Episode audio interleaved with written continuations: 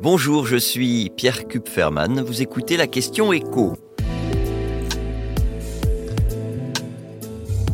Combien d'automobilistes ont-ils touché la prime carburant?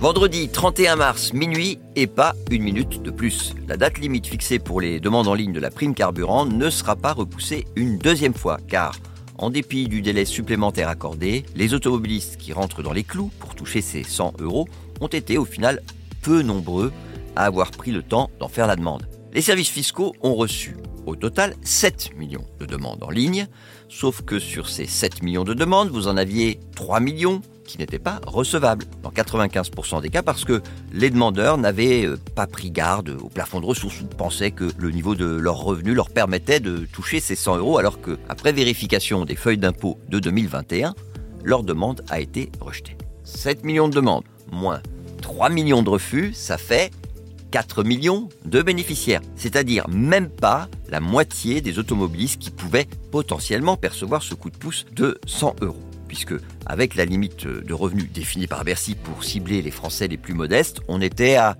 10 millions d'automobilistes éligibles, c'est-à-dire un automobiliste sur trois. On en est loin, ce qui veut aussi dire que ce coup de pouce, eh ben, il va coûter moins cher à l'État.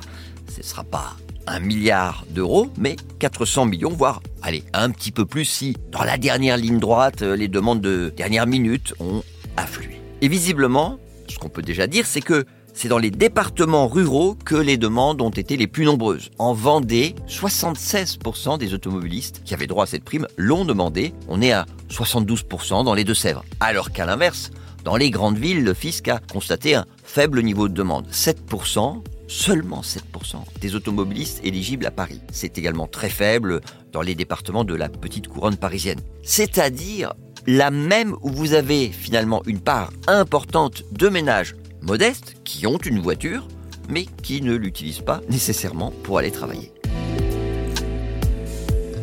Vous venez d'écouter la question écho, le podcast quotidien pour répondre à toutes les questions que vous vous posez sur l'actualité économique abonnez-vous sur votre plateforme préférée pour n'en rien manquer et pourquoi pas nous laisser euh, une note ou un commentaire.